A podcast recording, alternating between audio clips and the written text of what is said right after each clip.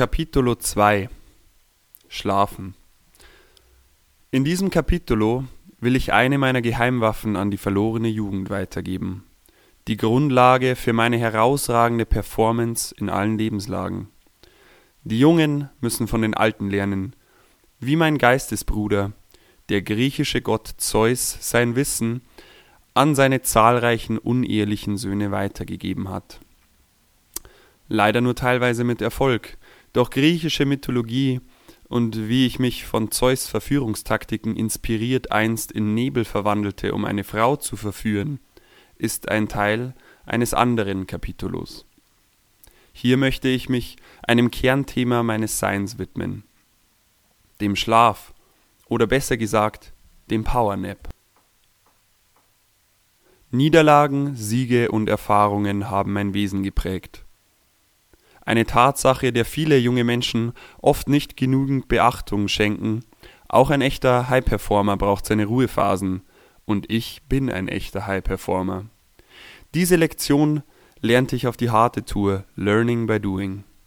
In meinen jungen Jahren zu Zeiten des Gigolo landete ich nach einigen durchzechten Nächten auf ein paar Pfiff im Dorf Najuki.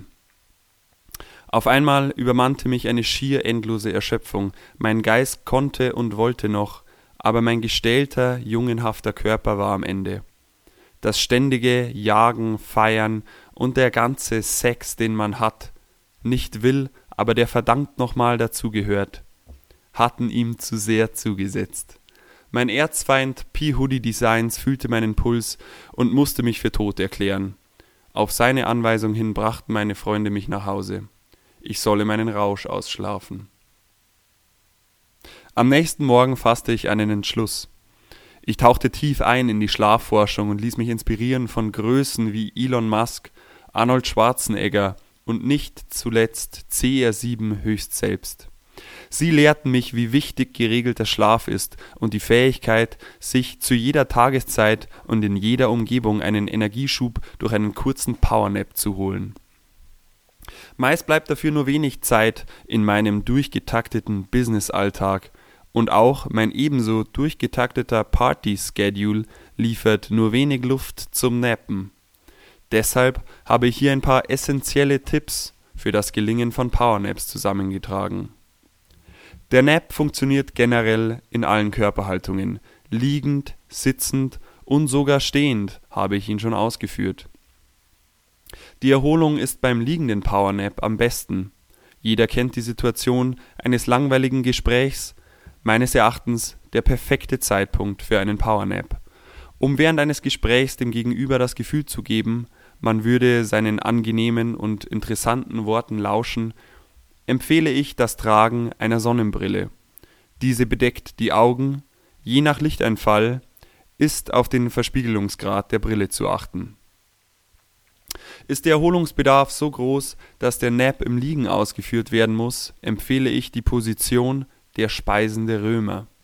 Zusammen mit einer Sonnenbrille nimmt man in dieser Stellung auch noch lasziv an der Party teil und kann den kurzen Nap relativ lange aufrechterhalten, vor allem mit einem Party-Animal-Image, wie ich es habe.